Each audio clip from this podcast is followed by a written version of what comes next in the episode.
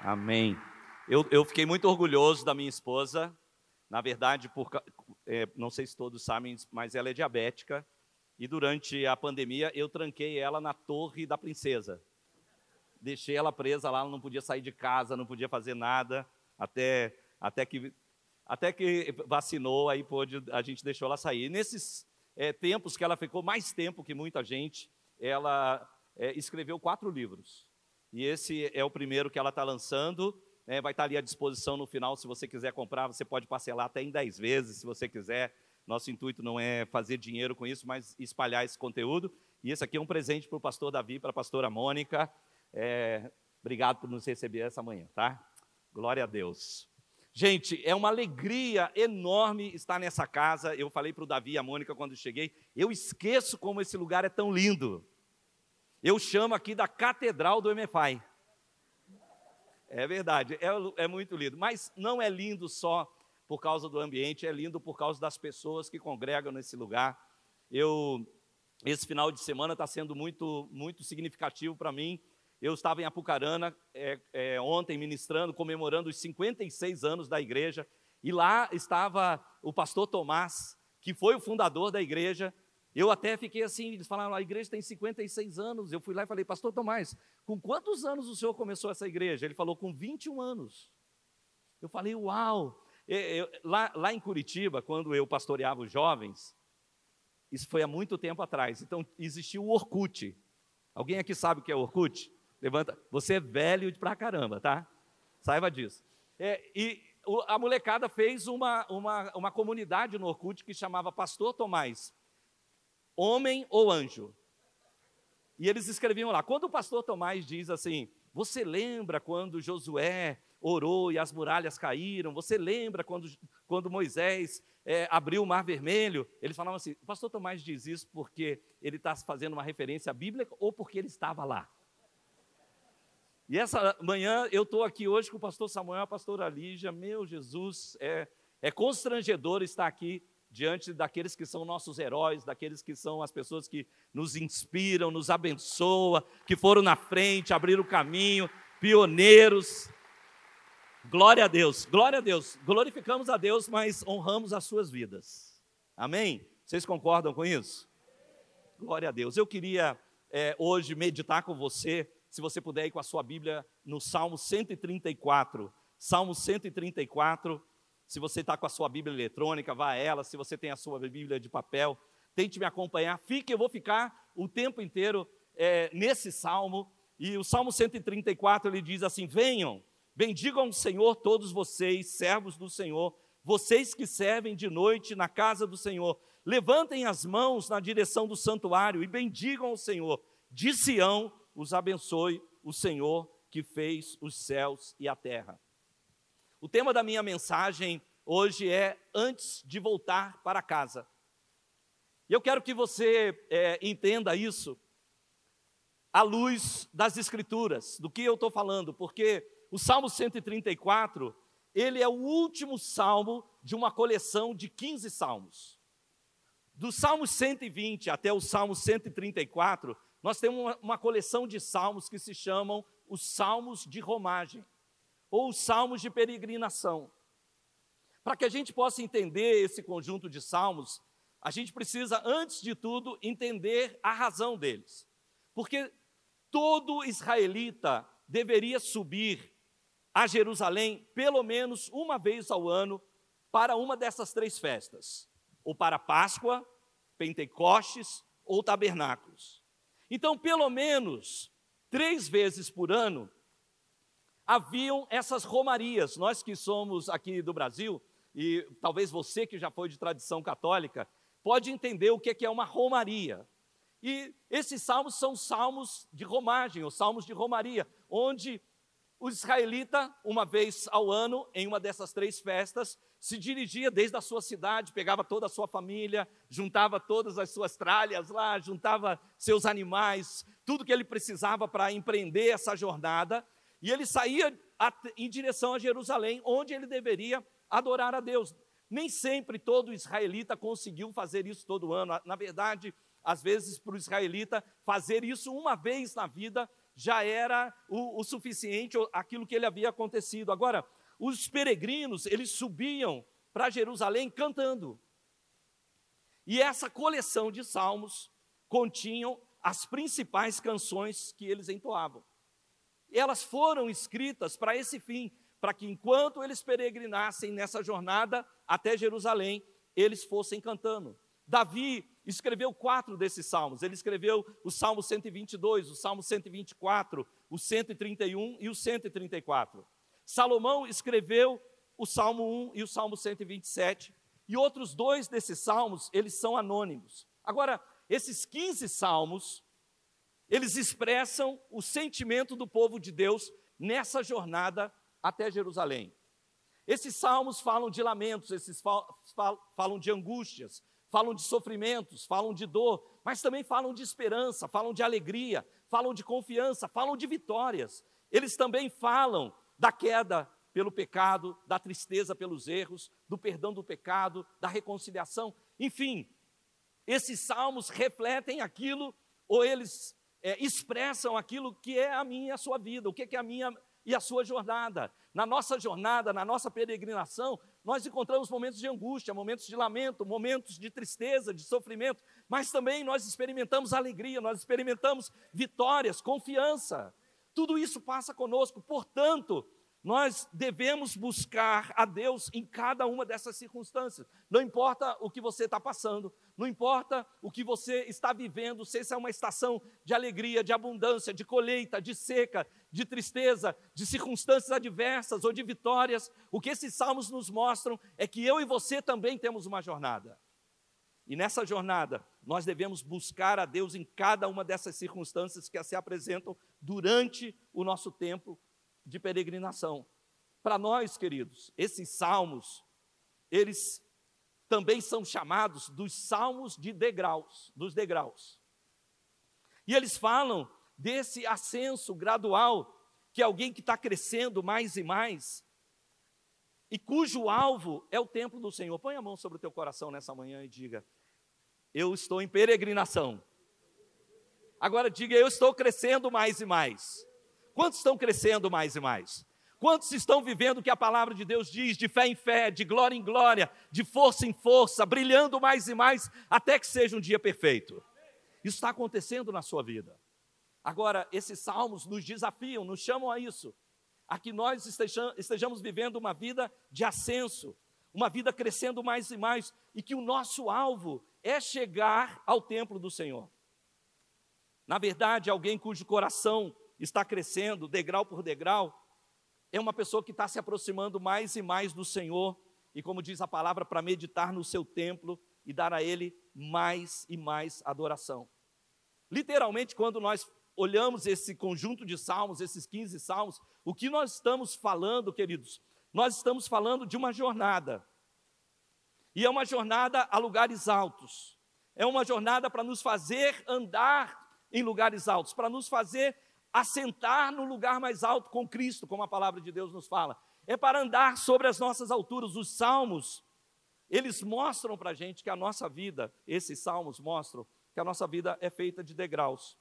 Mas só faz sentido se esses degraus forem para nos aproximar mais de Deus e para nos levar mais próximos do seu tempo. Levante a sua mão direita essa manhã, eu quero orar com você. Senhor, nós estamos diante da tua palavra e a gente te agradece tanto porque essa palavra ela é viva e ela é eficaz. Senhor, a tua palavra é espírito e é vida. Eu oro que ela essa manhã produza tudo aquilo que apraz ao teu coração, que ela não volte vazia, Senhor. Deus, dá nos ouvidos de discípulos um coração aberto, dá nos, Senhor, condição de compreender e receber a sua palavra nessa manhã, em nome de Jesus.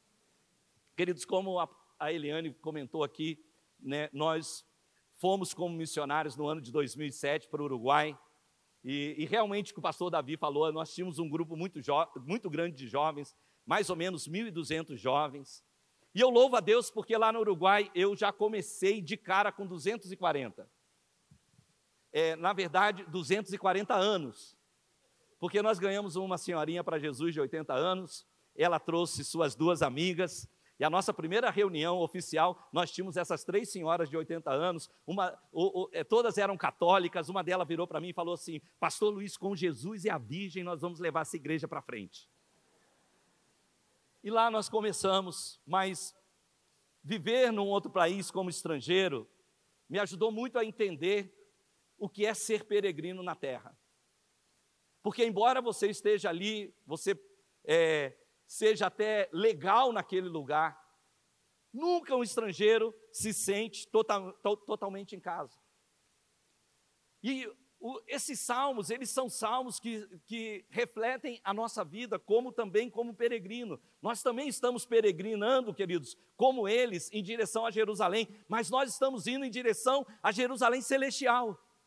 Eu e você somos peregrinos. 1 de Pedro, capítulo 1, 17, fala assim: se vocês invocam como Pai aquele que, sem acepção de pessoas, julga segundo as obras de cada um, portai-vos com temor durante o tempo da sua peregrinação. É como se nós estivéssemos de passagem por aqui. É como se nós estivéssemos fazendo uma viagem e a gente precisasse escolher a bagagem que nós temos. Uma das coisas que tem o peregrino é que ele não pode levar a casa dele com ele. Não tinha, eles iam sair da sua cidade, iam em direção a Jerusalém, e havia uma escolha minuciosa do que eles levariam para ele. Não dá para ter uma bagagem tão grande quando você é peregrino. Eles precisavam descobrir o que era realmente essencial para levar, o que é que valia a pena o esforço carregar para o lugar que eles estão indo. E essa manhã, com esse entendimento, é que eu quero conduzir você ao Salmo 134, porque o Salmo 134 era o salmo de despedida. Eles já haviam feito toda a peregrinação, eles já haviam chegado a Jerusalém, eles já haviam celebrado a festa, e agora eles estavam diante do último momento daquela festa, diante do sacerdote, e esse, os sacerdotes abençoariam a volta deles para casa.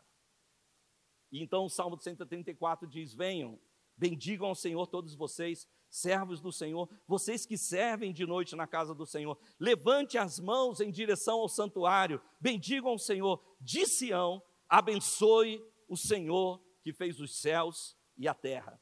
Olha, esse salmo, ele começa com uma convocatória. E ele começa dizendo, clamando, dizendo: Venham. Como ele era o último salmo da peregrinação, e ele trata desses últimos momentos do peregrino antes que voltasse para casa. Eu creio também que nesses últimos momentos nossos da peregrinação aqui na nossa terra, eu creio, queridos, que nós estamos vivendo, você deve estar percebendo isso, que nós, quantos aqui creem que nós estamos vivendo os últimos dias? Eu creio, amados, que nós estamos vivendo os últimos momentos no relógio espiritual de Deus para a humanidade. Deixa eu repetir isso para você. Eu creio que nós estamos vivendo os últimos momentos no relógio de Deus para a humanidade. E como esse salmo, ele é o último da peregrinação, eu creio que nós podemos observar ele um pouco melhor, colocar uma atenção mais minuciosa. Nós podemos olhar para ele nesse sentido de ficar de prontidão, como aquelas cinco virgens prudentes que tinham óleo no azeite, pronto, na, na, sua, na sua lâmpada, azeite na sua lâmpada, pronto para receber o Messias. Queridos, quando eu olho para esse salmo, eu vejo ele como uma convocatória. Ei, igreja, nós estamos vivendo, esse, esse é o último momento. Eu tenho uma última bênção para dar, antes que vocês voltem para casa, antes, antes de que se complete o tempo no relógio de Deus. Eu quero dar algumas direções para você. E eu creio que esse é um salmo que nos desperta, porque eles começam: venham, venham. E depois ele diz: bendizei, venham, bendizei ao Senhor. Ou seja, esse salmo está conclamando a eu e a você, nós que prestamos culto público, para que nos, nos engajemos nesse serviço com o sentimento, com toda a expressão dos nossos sentimentos. Queridos, nós somos, que é, é maravilhoso, essa casa aqui é uma casa de adoração. Você diz amém para isso? Sempre que eu venho para essa casa, é, inclusive, a gente recebeu agora é, o Drops lá na igreja e o pastor Davi estava perguntando no, ali agora há pouco, oh, como foi? Foi abençoador? E eu disse, olha, é, sabe o que alguém me disse lá na igreja? Que o Paulinho tem o poder de se esconder na nuvem de glória. e daí daqui a pouco ele desaparece e fica só adoração.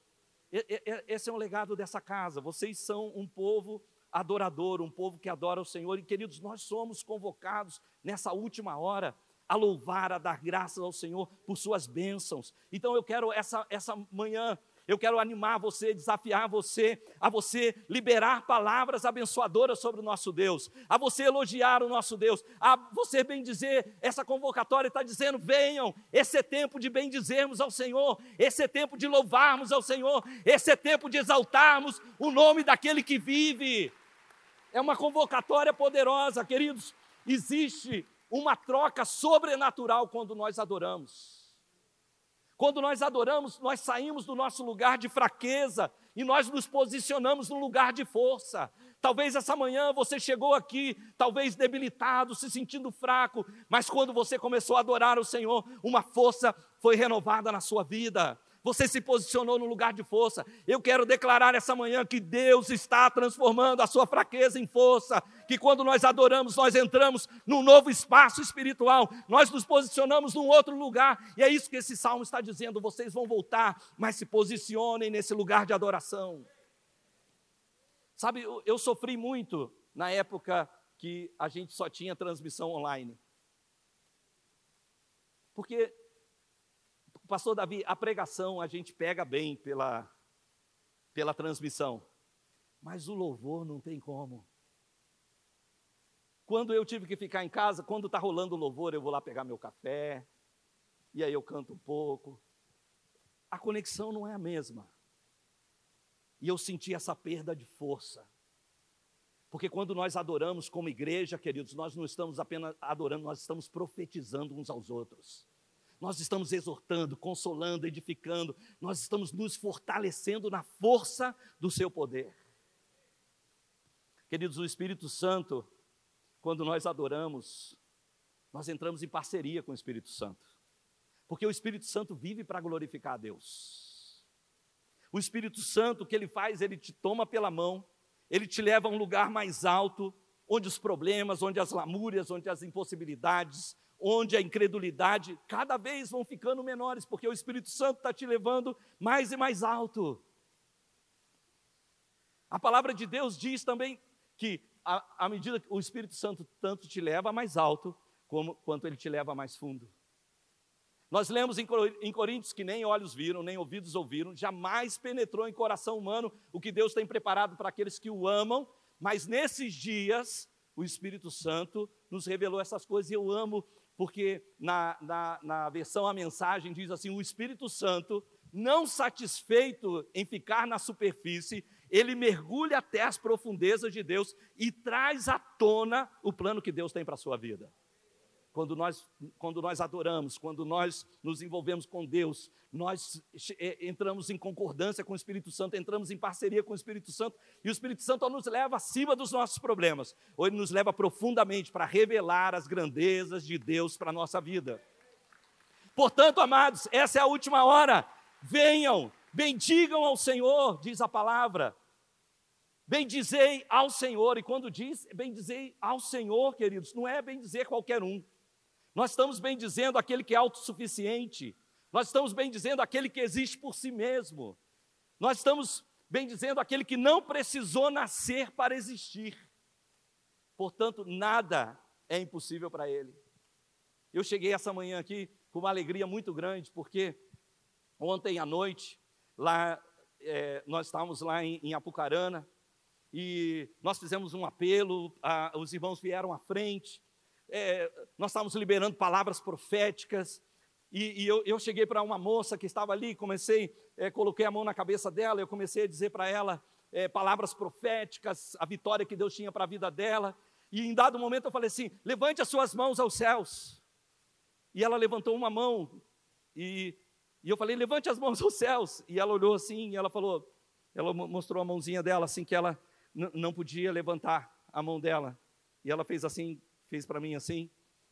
E eu ia passar para orar por outra pessoa, mas eu senti um impulso, eu senti uma, uma, uma misericórdia, não sei, então eu me ajoelhei e falei, me dê seu braço, eu comecei a orar por ela, eu comecei a orar para que Deus é, tocasse o braço dela, e aí ela conseguiu aquele braço que era mirradinho assim, ela conseguiu fazer ele ficar reto. Eu continuei orando pelo braço dela.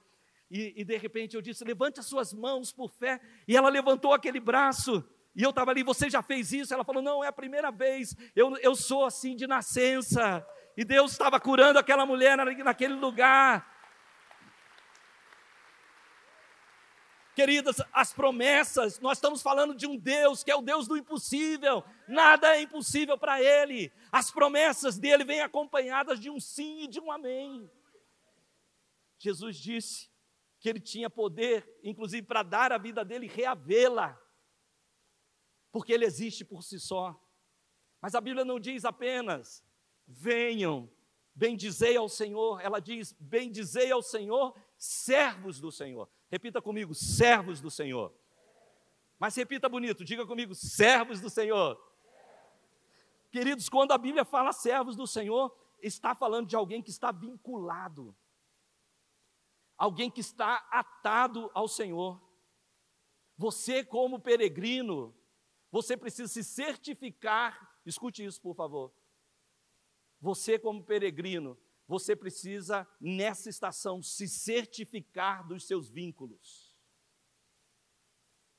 Os últimos dias, queridos, estão sendo marcados por vínculos quebrados. Os últimos dias estão sendo marcados por vínculos quebrados. Nós, quando nós moramos no Uruguai, o Uruguai é, é há 15 anos atrás, o Uruguai já era pior do que a situação que o Brasil está hoje.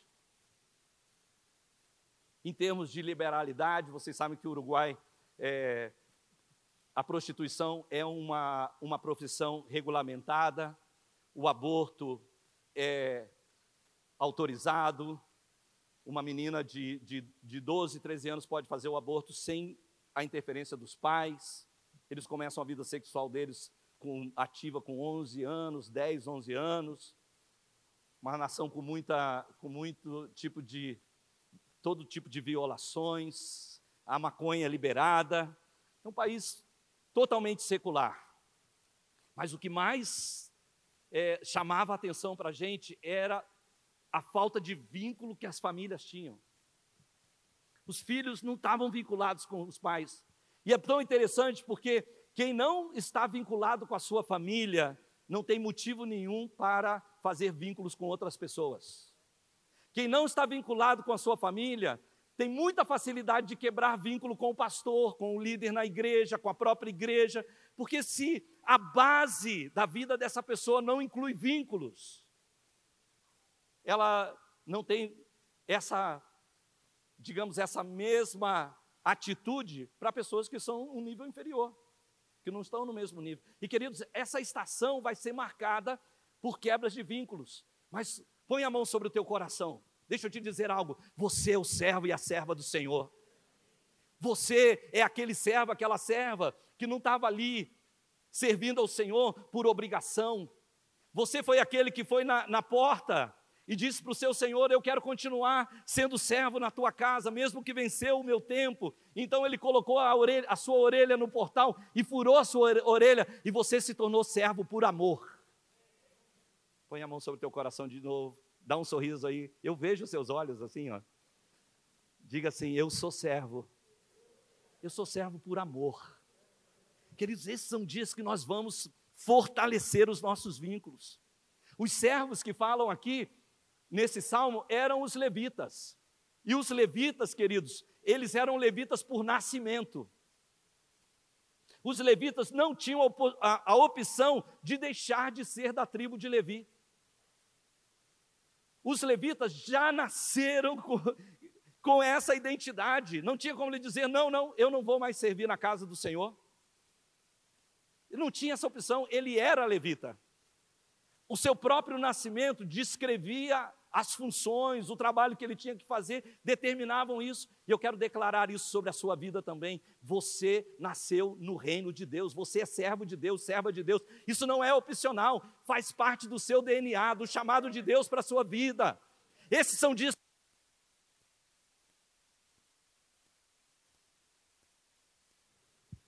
Amém.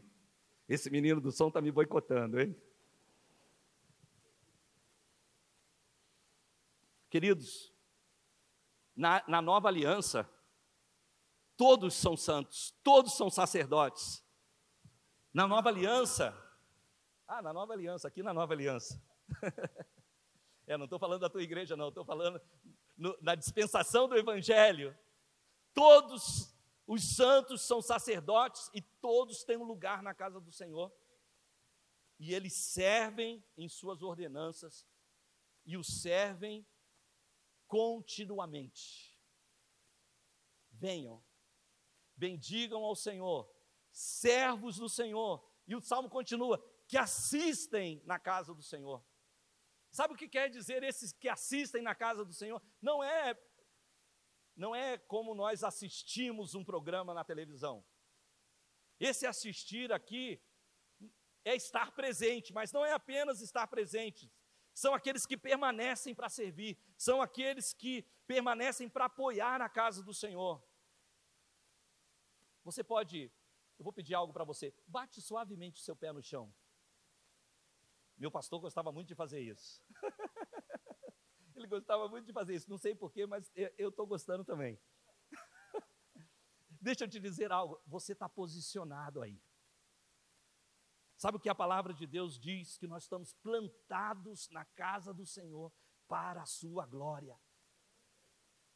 Nós estamos plantados na casa do Senhor para a sua glória. Irmãos, esses são, são dias de muitos ventos de doutrina. Esses são dias que muitas coisas estão diferentes, mas eu posso declarar algo para você: você vai permanecer, mesmo em meio à tempestade, mesmo em meio aos ventos desses dias, porque você está plantado na casa do Senhor para a sua glória. Esses são os servos do Senhor. Irmãos, saibam disso. Saibam disso, nos últimos dias vão querer remover você desse lugar. Nos últimos dias vão querer que você deixe isso para trás. Muitos motivos vão ser apresentados. Nos últimos dias vão tentar tirar você da casa de Deus. Nos últimos dias vão dizer para você que não é importante nos últimos dias vão dizer que eles podem servir ao Senhor sem a casa do Senhor. Muitos motivos vão ser apresentados, muitos desses motivos, eu posso te dizer para você, vão parecer lógicos para você. Mas deixa eu te dizer algo: Deus não se move pela lógica humana. Deus se move por princípios eternos. E queridos, aqui diz servos que assistis, e aí ele determina o lugar, na casa do Senhor. Venham, bendizei ao Senhor, vós servos do Senhor, que assistis na casa do Senhor. Diga comigo, na casa do Senhor. Eu tenho, eu, eu tenho uma alegria muito grande de ter plantado uma igreja no Uruguai. Como eu disse, quando nós chegamos lá, nós começamos com essa senhorinha, tive o prazer de batizar essa primeira senhorinha de 80 anos. Mas logo é, outras pessoas vieram, foram chegando. Na verdade, quando eu cheguei no Uruguai, eu, eu descobri que o nome comunidade era casa de recuperação. Então eu cheguei para o pastor Miguel, eu falei, pastor Miguel, ó, aqui no Uruguai, comunidade é casa de recuperação. Que eu estava pensando a gente colocar o nome da igreja, Centro Cristão da Cidade, porque aqui tem vários centros cristãos. Ele olhou para mim e falou, Luiz, olha, eu queria que fosse comunidade. E olha, veja, eu falei para Eliane, meu pastor nunca pediu, não era da cabeça dele repetir os nomes. A gente abriu outras igrejas com outros nomes, mas ele estava pedindo isso de mim. Eu falei para Eliane: olha, vamos honrar nosso pastor, vamos botar o nome de comunidade. Sabe o que aconteceu, irmão? Nós botamos o nome de comunidade. E aí, encheu de drogado. Verdade, encheu de drogado. Tinha uns que vinham, teve um, um, um rapaz lá que era do AA, e ele trazia todo o pessoal do AA para a igreja. Tinha uns que ficavam sentados assim na primeira cadeira, assim, ó. Era muito engraçado. Mas aí nós começamos a ver um dos um, um dos rapazes, um, o nosso dirigente de louvor hoje, ele era traficante de mulheres para a Itália. Um dia ele falou, pastor, eu posso fazer o meu aniversário aqui na igreja? Eu falei, hoje é o dia que eu vou ser preso. Porque ele convidou todos os amigos dele, só tinha BMW na frente da igreja, só e só bandido. E ele falava comigo: ó, esse, esse cara que está aí, essa não é a mulher dele, não, é uma prostituta que ele alugou para vir com ela. Ele ia só me mostrando, só tinha, só tinha pedreira lá na igreja, só coisa esquisita. É sério. Mulheres que agenciavam outras mulheres, eu, eu deixei uns meninos é, morar na igreja, eu tenho certeza que eles fumavam maconha lá dentro da igreja. É, era feia a coisa. Mas, queridos, eles foram se transformando. De, de, glória em glória, a vida deles foi mudando, eles foram deixando as coisas para trás. Esse rapaz que era o, trafic, um, um, o traficante de mulheres para a Itália, ele tinha as melhores roupas que ele havia comprado, tudo na Itália, das, das marcas mais impressionantes. E sabe o que Deus falou para ele? Falou para ele: Você vai dar tudo isso. E esse cara ouviu a voz de Deus, ele colocou tudo aquilo em bolsas, trouxe para a igreja, deu todo. E, e depois ele falava: Olha, pastor, aquele cara lá está com. Olha, olha só, a gente dava para os mendigos, dava para qualquer um com aquelas é, jaqueta da Gucci, coisas assim, né? É, os caras estavam lá, e ele falou: Ó, oh, o cara está com a minha roupa lá. Eu falei: Cara, você deu. E ele foi comprar roupa lá no bairro dos judeus, que é o bairro, o bairro mais pobre da cidade. Deus estava humilhando ele. Mas, queridos, o que eu quero dizer que logo, logo eles começaram a encontrar na igreja não apenas transformação, eles começaram a encontrar na igreja uma família. E é maravilhoso que hoje eu moro em outro país e eles, pastor, me mandam mensagem, pastor, comprei um carro, aí me manda uma mensagem, comprou um carro, pastor, ó, nós fizemos essa música, eles me mandam uma música, porque nós somos família. Queridos, a casa do Senhor é família, a casa do Senhor é abrigo, a casa do Senhor, queridos, é o palácio do, do rei, o lugar da sua presença. Deus, queridos, eu posso te dizer algo: Deus está em todos os lugares. Quantos creem nisso, que Deus está em todos os lugares? Mas Deus escolhe lugares específicos para se manifestar. Escute isso novamente: Deus está em todos os lugares, mas Deus escolhe lugares específicos para se manifestar. Não é à toa que ele diz assim: entra no teu quarto, fecha a tua porta, e o Pai que está em secreto vai te recompensar. Em espanhol diz: O Pai que te vê em secreto te recompensará em público. O Senhor escolheu um lugar para a sua habitação, Ele escolheu no meio do, do, de Israel um lugar para a sua habitação, Ele escolheu em Jerusalém um lugar para a sua habitação. O Senhor podia manifestar e começar o seu, a igreja em qualquer lugar, mas Ele escolheu o cenáculo para Ele se manifestar. Deus está em todo lugar, mas Ele escolheu a sua igreja para manifestar a sua presença. Ele escolheu esse lugar, Ele escolheu essa casa aqui para manifestar a sua presença. Venham, é uma convocatória. Vocês, servos do Senhor, quantos são servos do Senhor? que assistis na casa do Senhor, que estão plantados na casa do Senhor, que permanecem na casa do Senhor, que são como levitas, marcados, não tem opção. É como dizer: para onde irei? Só tu tens as palavras da vida. Esses são dias que as pessoas abandonaram a igreja. É verdade? Muitas pessoas abandonaram a igreja. Mas, queridos, nós que estamos aqui estamos dizendo: nós não podemos fazer isso. Nós não podemos fazer isso. Para onde nós iremos? Foi nesse lugar que nós encontramos vida, foi nesse lugar que o Senhor nos tocou, foi nesse lugar que o Senhor transformou a nossa casa, nosso casamento, foi nesse lugar que o Senhor salvou a nossa filha, foi nesse lugar que o Senhor nos curou. Para onde iremos? Só tu tens as palavras da vida eterna. Glória a Deus. Aleluia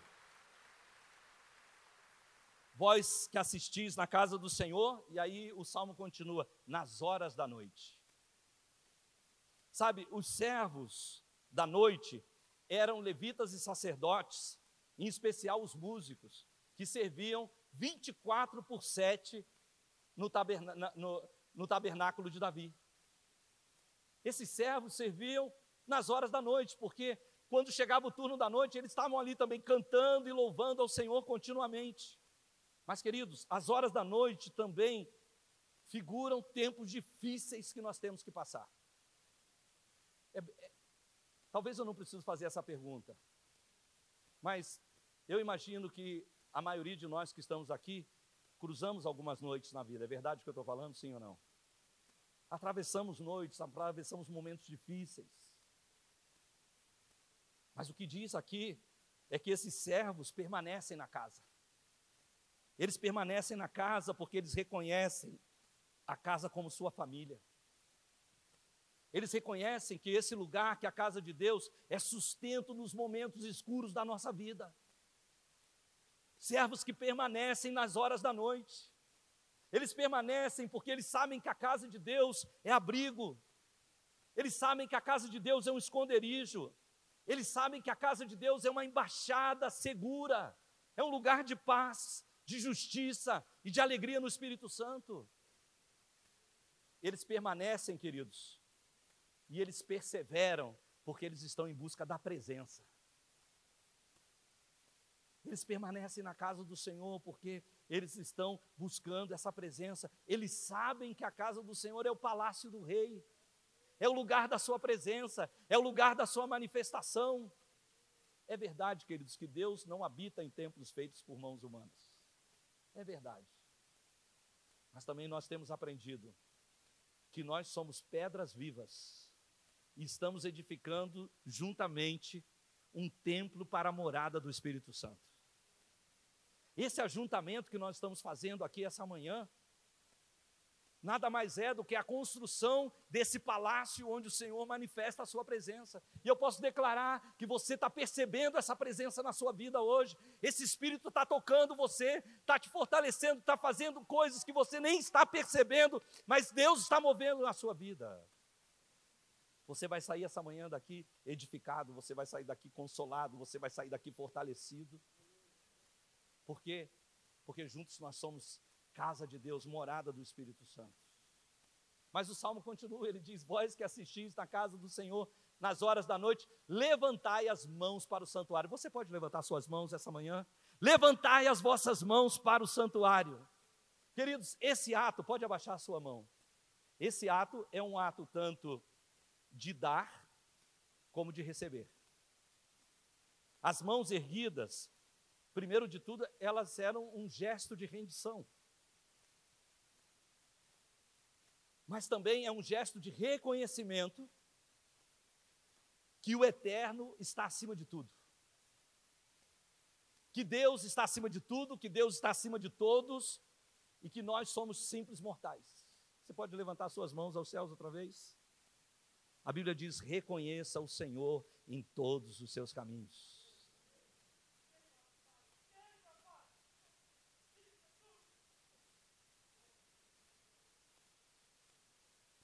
Quando nós levantamos as nossas mãos, é um ato de adoração, porque nós não estamos apenas reconhecendo a grandeza de Deus, mas também nós estamos agradecidos por, por Ele ter nos aceitado como filhos. é um ato, queridos, de súplica, de oração. Porque todas as nossas fontes humanas, elas são apenas cisternas rotas, elas não podem reter a água. Mas o nosso Deus é fonte segura. Nosso Deus é fonte segura. Quando nós levantamos as nossas mãos, nós estamos dizendo: Senhor, eu reconheço o Senhor em todos os nossos caminhos. Quando eu venho aqui a essa casa, eu vejo essa coisa maravilhosa, esse lugar tremendo, eu só posso dizer, Senhor, nós reconhecemos a Sua bondade liberada sobre essa casa. E queridos, se eu posso ver isso com os meus olhos, há algo que eu não posso ver com os meus olhos, mas eu tenho certeza que tem acontecido à medida que Deus abençoa essa casa, à medida que a bondade de Deus é liberada sobre essa casa, ela também é liberada sobre a sua casa, sobre a sua vida, porque tudo que Deus faz no coletivo, Ele também faz no individual. Você está dentro, você está inserido nisso. Nosso Deus é uma fonte segura que não frustra. E o que a Bíblia diz é que, conforme a sua riqueza em glória, Ele há de suprir cada uma das nossas necessidades. O Salmo 28 diz assim: Ouve as minhas súplicas quando clamo a Ti por socorro, quando eu ergo as mãos para o lugar santíssimo. Queridos, nós levantamos a mão para o santuário, para o santo dos santos, para o lugar da sua habitação, em direção à sua presença. Era isso que eles estavam fazendo nos últimos momentos da peregrinação. Naquela jornada, eles estavam levantando as mãos em direção ao santuário. Eles estavam adorando o Senhor. Eles estavam enviando louvores ao Senhor, mas eu quero te dizer algo: quando nós fazemos isso, nós enviamos louvores ao Senhor, mas nós atraímos bênçãos sobre nós. Os peregrinos estavam enviando louvores, mas eles estavam também atraindo bênçãos que iam acompanhá-los de volta à sua casa. Eles teriam um caminho de paz, um caminho de alegria. Isso parece muito com aquilo que a gente faz no final do culto, quando o pastor te abençoa, quando você volta para sua casa, você vai ter uma jornada de uma semana, mas a sua jornada vai ser de paz, a sua jornada vai ser de alegria, a sua jornada vai ser de bênção, porque o Senhor está com a sua vida. Mas talvez a parte mais linda desse salmo é que quando nós entendemos tudo isso, quando nós entendemos que eles estavam naquele último momento, e como eu disse no início dessa pregação, eu creio que nós também estamos nos últimos momentos do relógio de Deus. E talvez nós não estamos vivendo os outros salmos, mas eu tenho certeza que nós estamos vivendo o Salmo 134. E aí, o salmo termina dessa maneira: O Senhor te abençoe, de Sião te abençoe o Senhor, que fez os céus e a terra. Você pode repetir isso comigo? Põe a mão sobre o teu coração e diga: De Sião te abençoe o Senhor, que fez os céus e fez a terra. Sabe como esse salmo termina? Ele termina com uma bênção dupla. É, era importante, era bom para aqueles peregrinos estar ali esperando por ele, pelo Senhor, adorando, orando, louvando. Mas aquele que criou os céus e a terra, antes de liberá-los, queria abençoá-los. E ele não queria apenas liberar sobre eles uma bênção espiritual. De Sião te abençoe o Senhor que fez os céus e a terra. Isso que nos fala é que o nosso Deus tem bênçãos celestiais para derramar sobre a nossa vida, mas o Senhor também tem bênçãos naturais para derramar sobre a nossa vida. Nós chegamos ao seu templo sem constrangimento para pedir que Ele abençoe a nossa peregrinação. E essa manhã você chegou a esse lugar, eu quero declarar sem constrangimento, para pedir, Senhor, abençoa a nossa peregrinação. Abençoa a nossa peregrinação. E o que os sacerdotes te diziam, então, que o Senhor te abençoe. Que o Senhor que criou os céus te abençoe com bênçãos espirituais. Que o Senhor que, que criou os céus acrescente no seu ministério, que o Senhor que criou os céus derrame sobre você dons espirituais, que o Senhor que, que criou os céus e a terra faça você prosperar nas obras que Ele separou para você nesse tempo, nesse momento. E que o Senhor que criou a terra também te abençoe com bênçãos naturais. Um dos salmos de peregrinação que eu amo, ele diz assim: como é feliz o homem que teme ao Senhor. Feliz será e tudo lhe irá bem. A sua esposa no interior da sua casa será como a videira frutífera, seus filhos como ramos de oliveira. Tudo que ele fizer será bem sucedido. Esses eram cânticos que eles iam cantando. Eles cantavam cânticos como esse: Alegrei-me quando me disseram, vamos à casa do Senhor. Quando a gente lê, a gente sempre pensa na escola dominical nesse salmo, né? Mas para eles era que alguém chegou e disse: Vai ter a festa em Jerusalém. Vamos para Jerusalém? E ele então diz: Alegrei-me quando me disseram, vamos à casa do Senhor. E eles iam subindo nessa peregrinação. E aí então eles chegavam à casa do Senhor. Eles chegavam ao lugar da sua presença, o lugar da sua manifestação, o lugar que ele escolheu para se revelar. Mas eles não iam sair dali antes de voltar para casa, sem que eles recebessem as bênçãos dos céus. Para esses que permaneceram até o final, para esses que assistiam na casa do Senhor nas horas da noite, diz: de Sião te abençoe o Senhor, que fez os céus e a terra.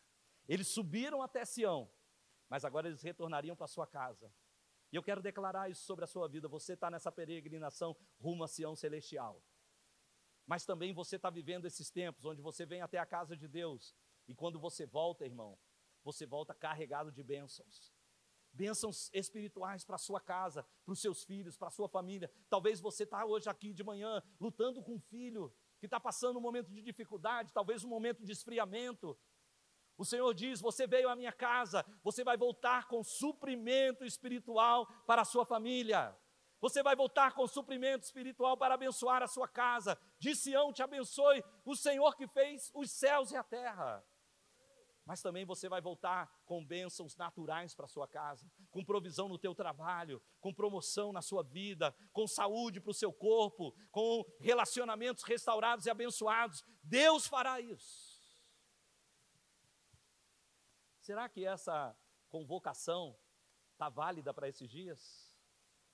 Parece que o pastor Davi estava aqui no início falando: Ó, oh, você que está lá atrás da telinha, essa é uma convocação para você. Venham. Venham. Retornem, é uma convocatória. Venham. Subamos à casa do Senhor.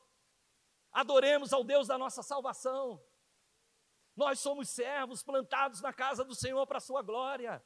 Nós somos escravos por amor, nós somos levitas por nascimento, nós fomos, a nossa a palavra do Senhor fala, nós aqueles que recebemos a Cristo que as coisas velhas já passaram, tudo se fez novo na nossa vida. Nós estamos, bate de novo o seu pé aí, que eu estou gostando demais disso. Diga, plantados, plantados. Eu gostaria que você batesse ao ponto de poder enfiar o seu pé aí dentro e ficar trancado mesmo na igreja. Plantados na casa do Senhor para a sua glória. Porque de Sião te abençoará o Senhor, que fez os céus e a terra.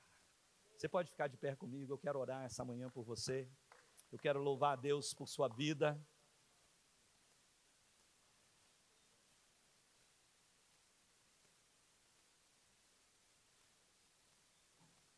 Eu creio que toda a palavra de Deus é uma palavra profética. Eu creio que a palavra de Deus, ela não volta vazia. Eu creio que a palavra de Deus é a boa semente. Ela produz a 30, a 60, a 100 por um, de acordo com a disposição do nosso coração. E porque eu creio que a palavra de Deus é profética, eu creio também que ela é criativa. Há tempos atrás eu ouvi um pastor que ele dizia assim: quando Deus olhou para Josué e falou, ser forte e corajoso. Deus não estava olhando com cara de brava para Josué e falando: Ô menino, larga de ser covarde, seja forte e corajoso. Deus estava dando uma palavra criativa, dizendo: seja forte e corajoso. Da mesma maneira como ele diz: haja luz e houve luz. Ele fez então, naquele momento, Josué forte e corajoso. Nessa manhã, eu creio que quando Deus libera essa palavra, Deus também está fazendo algo aqui no nosso meio, porque Sua palavra é criativa. E o Senhor diz: venham, vocês, bendigam ao Senhor todos vocês, servos do Senhor. Vocês que servem de noite na casa do Senhor, levantem as mãos em direção ao santuário do Senhor, bendigam ao Senhor. De Sião, te abençoe o Senhor, que fez os céus e a terra. Venham, venham, vinde, Bendizei ao Senhor, vós servos do Senhor, que assistis na casa do Senhor nas horas da noite. Bendizei ao Senhor de todo o coração, porque de Sião virá sobre vocês as bênçãos dos céus e da terra. Bendizei ao Senhor que fez os céus e a terra. Feche seus olhos onde você está. Eu creio que o Espírito Santo já está falando com você. Eu creio que o Espírito Santo já está se revelando a você. Deixa seu coração como uma esponja para receber o que Deus está fazendo.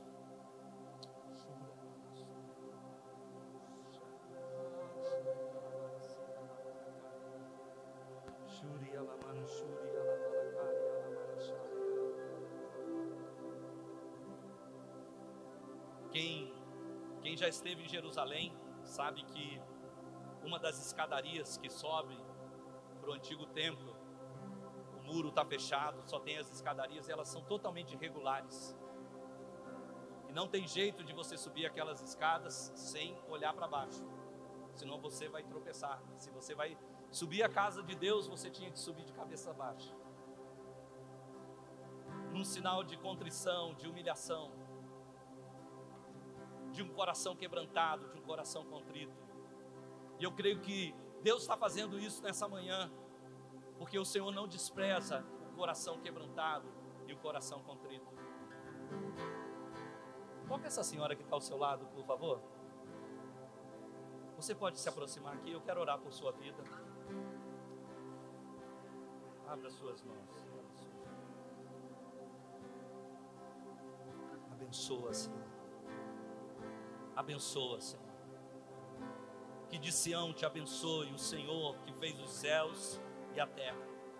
O Senhor te trouxe essa manhã para você lembrar que nada é impossível para Ele. Que não haverá impossíveis para o nosso Deus. Você tem clamado diante de Deus, você tem orado diante do Senhor. E o Senhor diz que nenhuma das suas orações foram colocadas de lado, todas elas estão registradas para no tempo oportuno Deus agir. O Senhor diz: Eu tenho um tempo e eu tenho um modo. O Senhor diz: Às vezes você não está vendo o que eu estou fazendo porque você quer o seu modo.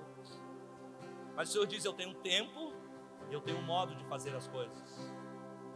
Então ele diz: Não desanime de orar, não desanime de clamar. Eu mesmo pus na minha palavra textos que te animam a continuar orando e perseverando em oração. Eu não sou como juiz iníquo, eu sou um bom pai. E se alguém me pedir um pão, eu não vou dar para ele uma pedra. Se me pedir um peixe, eu não vou dar para ele uma cobra. Eu vim para te dizer essa manhã: eu sou um bom pai. Eu sou um bom pai. Eu sou um bom pai. O Senhor diz: confia, confia, confia na minha palavra. O Senhor diz: ainda não vai ser agora, o tempo não é curto, mas eu estou trabalhando. Eu trabalho de dia e eu trabalho de noite. Eu não durmo, eu não dormito, eu estou trabalhando. O Senhor diz: confia, confia, confia, pois no tempo do Senhor, aquilo que demorou tanto será rápido. Recebe em nome de Jesus. Choro por mamaie. Shira mama soro por marachaya. Shira lamanacaria. O Senhor nos chama essa manhã a um novo posicionamento. Porque o nosso Deus é bom, porque o nosso Deus está trabalhando no nosso meio. O Senhor nos chama a um novo posicionamento. E eu queria conclamar você essa manhã a criar um novo posicionamento na sua vida você vai dizer: Eu sou o servo do Senhor. Diga onde você está. Eu sou a serva do Senhor. Eu escolhi, ninguém me obrigou. Eu sou o servo e a serva do Senhor. Diz a palavra de Deus que no dia do seu poder, os seus servos se apresentarão voluntariamente. Eu creio que Deus está criando um tempo, uma estação de voluntariedade no nosso coração. Nós não vamos estar aqui por obrigação, nós não vamos estar aqui porque alguém pediu para que a gente estivesse, nós vamos estar aqui porque nós somos servos do Senhor. Nós colocamos a nossa orelha na porta, nós dizemos somos servos por amor, nós reconhecemos o valor dessa casa, nós sabemos o que Deus fez e o que Ele ainda fará. Nós assistimos nessa casa porque nós sabemos que esse é o lugar que Deus escolheu para manifestar. Ele está em todos os lugares, mas Ele escolheu esse lugar para manifestar a Sua presença. Esse é o palácio da Sua presença, e nós chegamos nesse lugar confiados que as bênçãos dos céus são derramadas quando nós nos juntamos, porque nós somos templos do Espírito Santo, somos pedras vivas, estamos nesse lugar crendo que bênçãos espirituais e naturais são liberadas sobre esse lugar. Eu ouso dizer que Deus essa manhã vai suprir algo. Eu ouso dizer que Deus essa manhã vai completar alguma lacuna da sua vida. E esse é o momento de nós apresentarmos, para que antes que voltemos para casa, de Sião, nos abençoe o Senhor que fez os céus e fez a terra. De Sião, o Senhor proveja essa manhã bênçãos espirituais. De Sião o Senhor proveja bênçãos sobrenaturais. Levante a sua mão ao santuário essa manhã. Levante a sua mão em direção ao nosso Deus que habita nos céus. Nem os céus podem conter a presença dEle. E apresente agora a sua necessidade diante dEle. Eu estou vendo lacunas que Deus vai encher, lacunas que Deus vai preencher, coisas que você precisa que Deus faça por Ele, porque você não deu conta, você não deu conta disso. Não depende de você, não há nada que você pode fazer, você não pode controlar isso, nada que você faça vai mudar a situação, mas Deus nessa manhã vai liberar dos céus bênçãos para você. O Senhor que criou os céus e a terra, aquele que é dono do gado de mil colinas, aquele que é dono do ouro e da prata, aquele que para quem nada é impossível, aquele que é o alfa, o ômega, o princípio e o fim, aquele que tem o sim e o amém, aquele que era, que é, que há de vir, ele está nesse lugar para tocar a sua vida. Libera nessa manhã, Pai.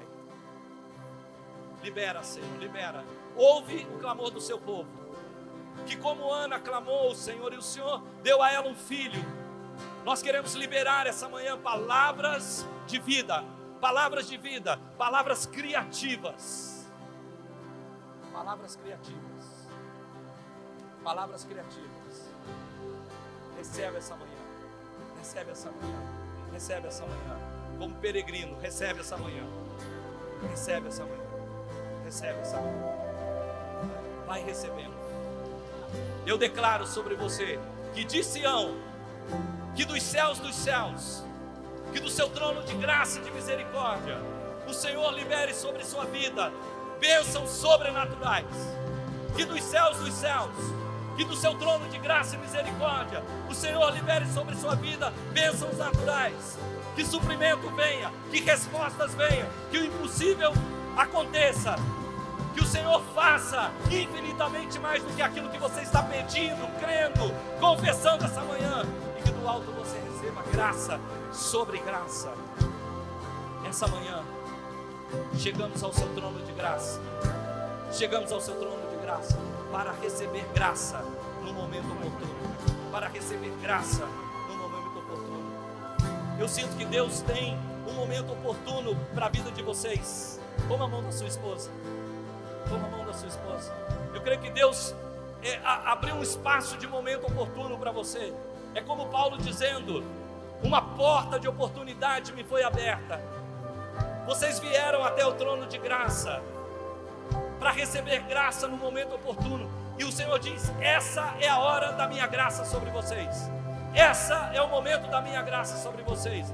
Eu vejo um incremento, eu vejo um crescimento, eu vejo algo ampliando na vida de vocês. Eu vejo uma graça maior sendo liberada. Eu vejo um território maior para vocês alcançarem. Eu vejo vocês lutando por um campo. Esse é o tempo que Deus escolheu para a vida de vocês. A graça sobre vocês nessa manhã. Amém.